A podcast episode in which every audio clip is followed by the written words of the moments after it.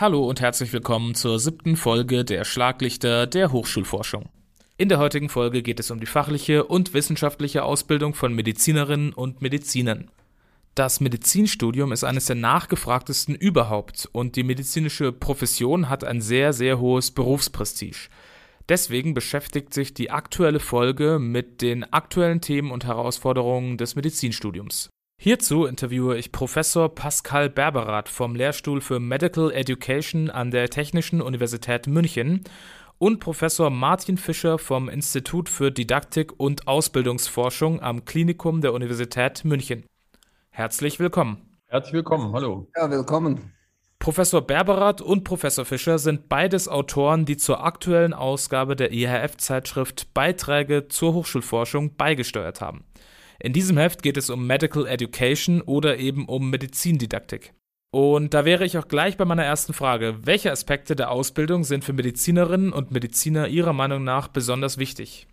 Also ich habe den Eindruck, dass wir mit unserem Studium kompetente Ärztinnen und Ärzte ausbilden sollen, die keine Gefahr für die Gesellschaft darstellen. Und da bestehen besondere Ansprüche an deren auch Handlungskompetenz. Also Wissen ist wichtig, aber reicht nicht aus, sondern die müssen dann eben auch am Tag eins nach dem Studium zumindest grundlegend handlungsfähig sein und sie müssen bereit sein, sich dann weiterzubilden in ihren speziellen dann Tätigkeitsfeldern. Insofern ist das, glaube ich, besonders, diese Handlungsorientierung und auch dann die Konsequenzen, die dann handeln, wenn es schief läuft bei unseren Absolventinnen und Absolventen hat.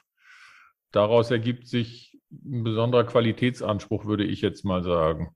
Ja, ich meine, ich meine, das ist ja so diese Gratwanderung zwischen wissenschaftlicher Ausbildung und Berufsausbildung, wie Martin Fischer schon gesagt hat. Gleichzeitig haben wir natürlich auch diesen wissenschaftlichen Anspruch. Die sollen ja auch die Möglichkeit haben, das Fach Medizin weiterzubringen, also neue Erkenntnisse zu schaffen, in der Forschung tätig zu sein. Und gleichzeitig müssen sie eben am ersten Tag nach ihrem Staatsexamen fähig sein, als Ärztinnen und Ärzte zu handeln. Und ich meine, durch das ergeben sich natürlich auch andere Ausbildungsformate und Inhalte, als man vielleicht jetzt in klassischen universitären Fächer sieht.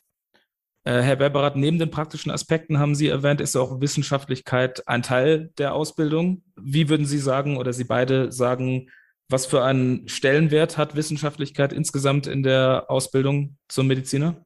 Also ich glaube, eigentlich einen sehr hohen, weil es ein wissenschaftliches Studium und ähm, es gibt diesen schönen Begriff Evidence-Based Medicine, äh, der ist noch gar nicht so alt, ähm, dass wir eben Medizin nicht einfach machen, weil wir es jetzt gerade so gut finden oder unsere Erfahrung dafür spricht, sondern dass wir versuchen, möglichst viel auf empirische Evidenz zu basieren. Ähm, und das hat natürlich dann zwei Aspekte, dass wir erstens jeder Arzt und jede Ärztin, selbst wenn sie nie Wissenschaft selber macht, Wissenschaft beurteilen können muss und diese am Patienten anwenden. Und natürlich wäre eben unser Wunsch, dass ein Teil wenigstens unserer Absolventen auch wissenschaftlich tätig werden und das Fach voranbringen. Ja, das ist ja eine ganz zentrale Frage. Also Medizin ist mehr als jetzt einfach Routinen und Handwerk äh, beherrschen. Und wie du schon gesagt hast, also die Frage ist, wie viele von unseren Absolventinnen und Absolventen werden dann selbst zu Forscherinnen und Forschern und, und äh, bringen das Wissen in der Medizin weiter? Das werden einige, aber wahrscheinlich nicht mehr als 10, 15 Prozent sein, längerfristig. Und dann diejenigen, die immer wieder kritisch fragen müssen, sind die Daten, die ich da vor mir habe, wirklich gültig? Kann ich damit wirklich meine Patienten verlässlich informieren und behandeln und mit denen aushandeln, was für sie der richtige Weg ist? Also diese Evidenzbasierung ähm, ist total wichtig, aber schließt eben auch die Werte und Vorstellungen des Patienten mit ein. Und ich glaube, das ist dann die ärztliche Kunst, dass ich mit meiner Erfahrung, mit meiner ärztlichen Individualität auf wissenschaftlicher Grundlage gute Entscheidungen fälle. Und das ist ist unsere Aufgabe an den Universitäten, dieses Handwerkszeug auch wissenschaftlich da ähm, zu vermitteln. Ähm, ob das dann nachher im beruflichen Kontext immer gut angewandt und auch aufrechterhalten wird, ist wieder eine andere Frage. Aber im Studium müssen wir uns darum kümmern und mehr als bisher in der Fläche für jeden Absolventen kümmern. Da reicht Promotion nicht aus, weil das ja nicht Teil des Studiums ist. Und ich glaube, wir haben natürlich dort in den letzten 10, 20 Jahren war ein riesen Run auf die praktische Betätigkeit. Also man hatte Angst, dass unsere Studenten zu, zwar gut theoretisch ausgebildet sind, aber eben dann in der Handfertigkeit oder auch in der Kommunikation und so weiter ähm, zu wenig nah an der Praxis sind. Und ich glaube, da haben wir in den letzten 10, 20 Jahren extrem viel gemacht. Und jetzt kommt so ein bisschen eine Gegenbewegung, wo man Angst hat, oh Gott, die sind ja wissenschaftlich zu wenig fundiert ausgebildet. Und da müssen wir jetzt wieder äh, irgendwas nachholen. Die Krux ist halt, das, ja, die Unterrichtszeit ist endlich und ähm, man hat immer mehr Erwartungen an die Absolventen und man muss das irgendwie in einem Curriculum auch vernünftig unterbringen. Zu dem Thema Promotion, inwiefern ist es in der Medizin so, wo die Doktorarbeiten weniger umfangreich sind als vielleicht in anderen Fachbereichen? Wie viel mehr Kompetenz hat man in der Medizin im Vergleich zu anderen Fachbereichen durch einen extra Doktortitel? Wie würden Sie das ungefähr einschätzen? Also ich glaube, dass da auch viel in Bewegung gekommen ist in den letzten Jahren, was äh, Qualitätssicherung angeht. Ähm, also Freiheit von Forschung und Lehre und Frau Doktor, Herr Doktor als Tradition ist das eine.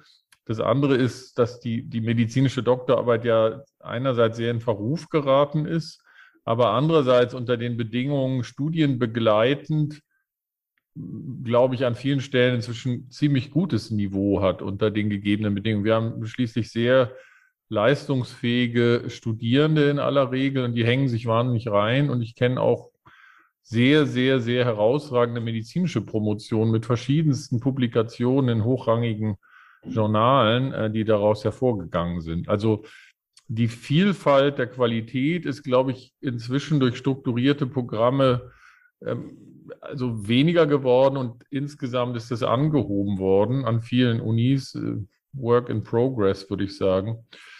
Aber die Bedeutung ist natürlich gegenüber anderen Fächern äh, praktisch wie eine Berufsbezeichnung immer noch bei uns, glaube ich, mit zwei Dritteln der, der, der ähm, Ärztinnen und Ärzte, die promoviert sind, extrem hoch. Und man kann diskutieren, ob in Zukunft nicht jeder äh, da ähm, ein MD wie in den USA bekommt, wenn er sein Studium abgeschlossen hat und dann nochmal ganz tief wissenschaftlich einsteigen müsste. Ich finde, das ist mittelfristig das konsequentere Modell. Können Sie vielleicht nochmal kurz eingehen auf diese, ähm, was man quasi tut, um die Qualität zu sichern oder was vielleicht auch getan werden muss, weil Sie ja gemeint haben, Work in Progress? Ja, ich glaube, die TU ist da sogar vorangeschritten mit ihrem Graduate Center. Das kannst du sagen, Pascal. Wir haben auf jeden Fall auch jetzt seit 2018 strukturierte Promotionsprogramme mit einer sehr stringenten Betreuungslogik, mit drei Betreuerinnen und Betreuern, mit Zwischenevaluationen, mit einer Mindestdauer von zwei Jahren hm, etc. pp. Also das ist schon sehr, sehr gut durchstrukturiert und da gibt es auch Begleitkurse zur Methodik, ähm, zu Präsentationskompetenzen und so weiter, die da hm, angeboten und belegt werden müssen. Ja, das kann ich ja nur bestätigen. Also das, das hat mit diesen Graduate Centers angefangen und das hebt eben die Heterogenität auf und führt dann auch dazu, dass vielleicht nicht mehr ganz jeder eine Promotion macht.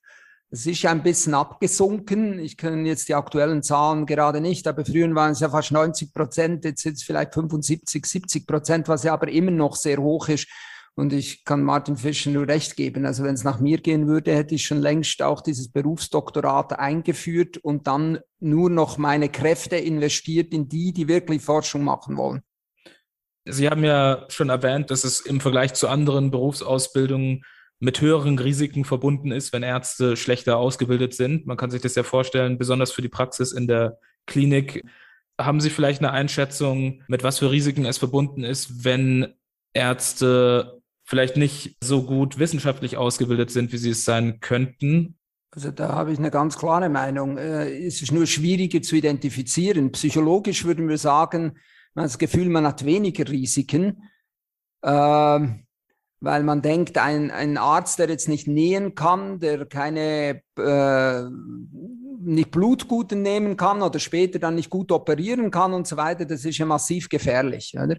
Stimmt natürlich irgendwo auch. Aber ähm, wenn die Leute wissenschaftlich nicht ausgebildet sind und die das nicht beurteilen können, diese Studien, dann werden sie falsche Entscheidungen treffen. Sie werden falsche Diagnosen stellen, sie werden falsch therapieren. Das ist zwar weniger direkt nachweisbar, dass sie Fehler machen, aber in der Breite viel schädlicher als etwas mal handwerklich nicht so gut gemacht. Ich würde sagen, das zentrale Ziel äh, der Ausbildung ist, den Studentinnen und Studenten ihre Inkompetenz bewusst zu machen und am Schluss demütig äh, sagen zu lernen, hier weiß ich nicht weiter, hier muss ich fragen oder nachlesen. Also wir das schaffen, dass die Leute eben nicht unbewusst inkompetent sind, sondern merken, oha, hier, hier äh, muss ich wirklich schauen, dass ich mir neue Informationen hole, mich vernetze, nachfrage. Und das muss natürlich auf so einem Kern von Wissen aufbauen. Du hast es gesagt, Pascal, die, das Studium ist endlich. Und das finde ich das Allerschwierigste. Was kann man weglassen und trotzdem noch zuversichtlich sein, dass die Leute sagen, oh, hier ist mein Wissen mal zu Ende, da muss ich, muss ich vorsichtig sein.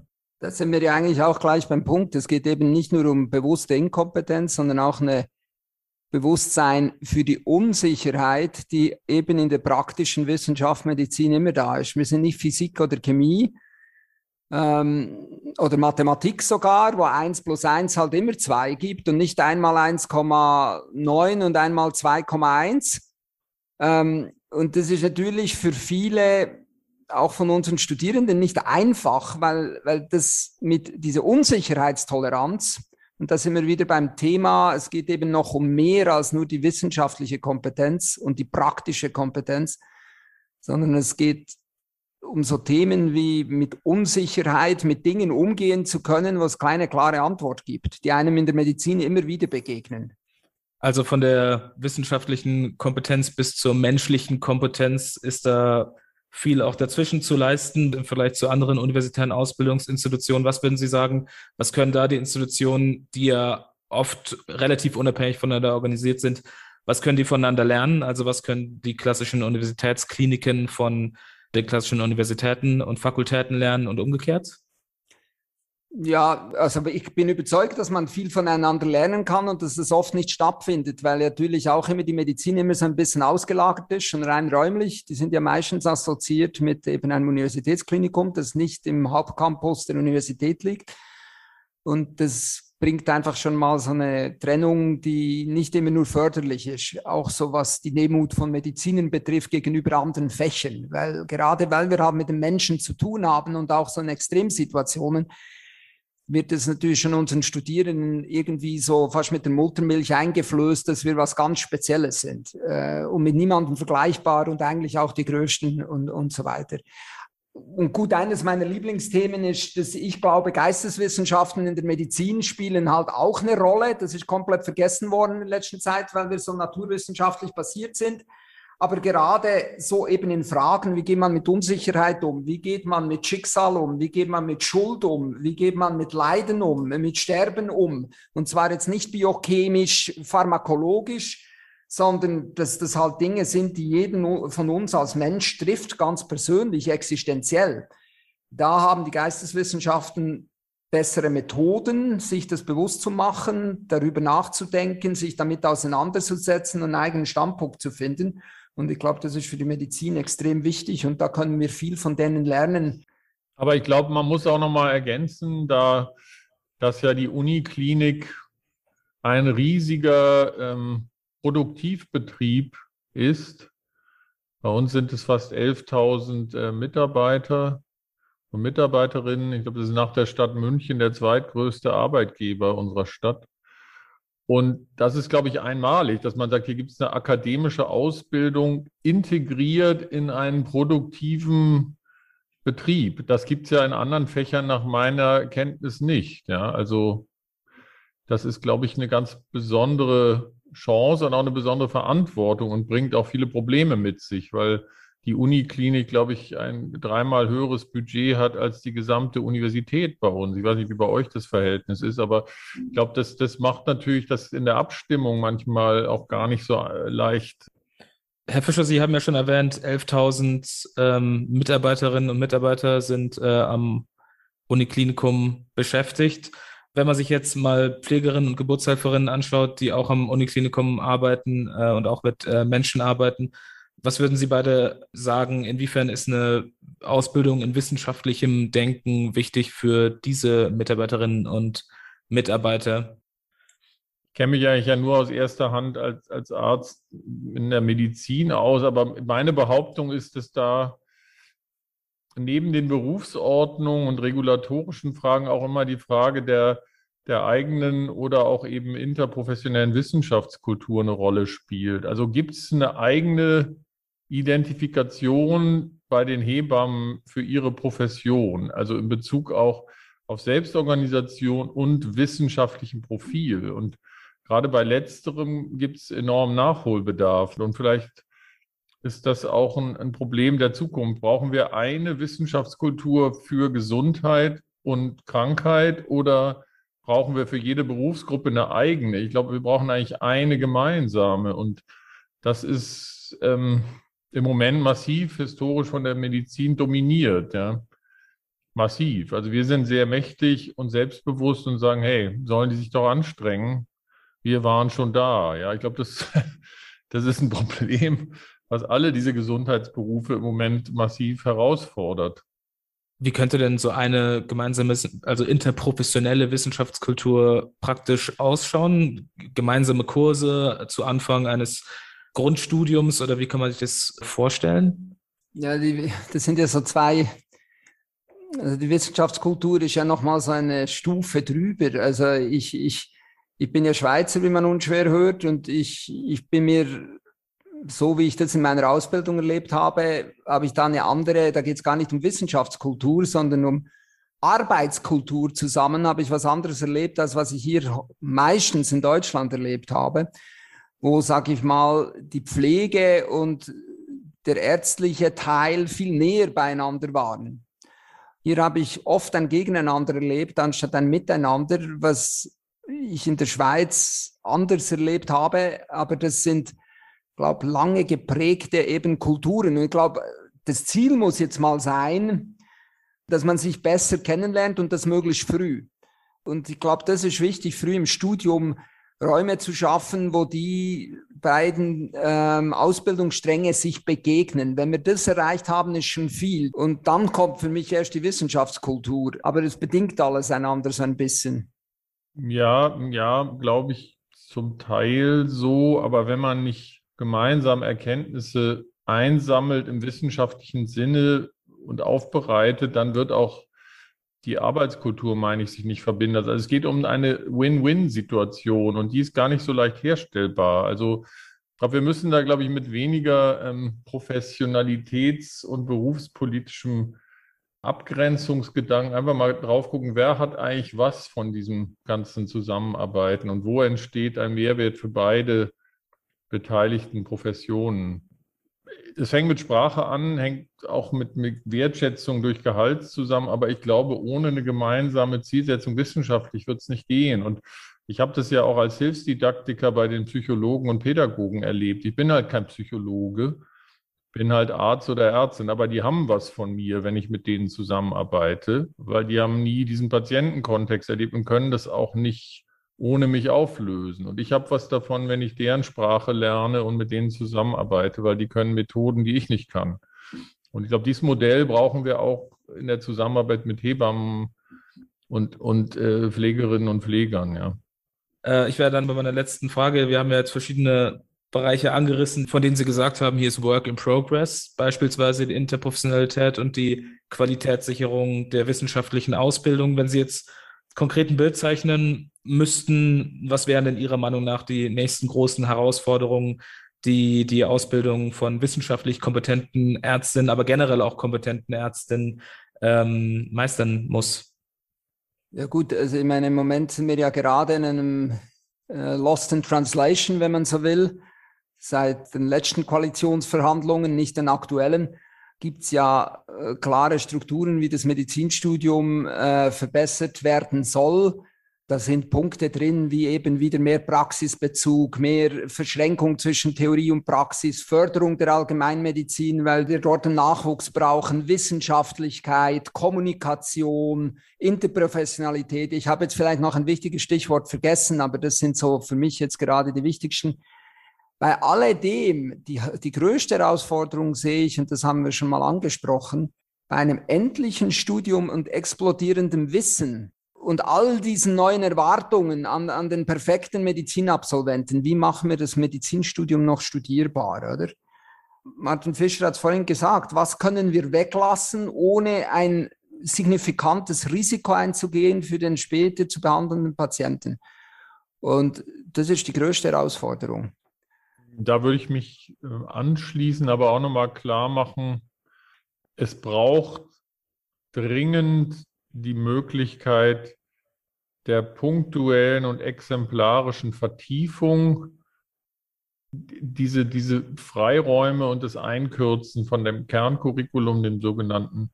Ich glaube, den Mut müssen wir haben. Das wird schmerzhaft sein, aber ohne das wächst uns das Ganze immer weiter zu und wird immer mehr äh, auf den Berg geschaufelt, den man dann abarbeiten muss. Und das ist eine bedrohliche ähm, äh, Entwicklung für mich. Eindampfung des Kerncurriculums, Flexibilität erhöhen, Interprofessionalität, Klima und Umwelt und Digitalisierung, glaube ich, sind für mich in Kurzfassung die großen Themen der nächsten zehn Jahre. Das war die siebte Folge der Schlaglichter der Hochschulforschung. Ich bedanke mich bei Dr. Pascal Berberath und bei Dr. Martin Fischer. Wenn Sie mehr erfahren wollen über das Thema Medical Education, dann gehen Sie auf ihf.bayern.de und schauen Sie rein in die aktuelle Ausgabe der Beiträge zur Hochschulforschung. Vielen Dank und bis zum nächsten Mal.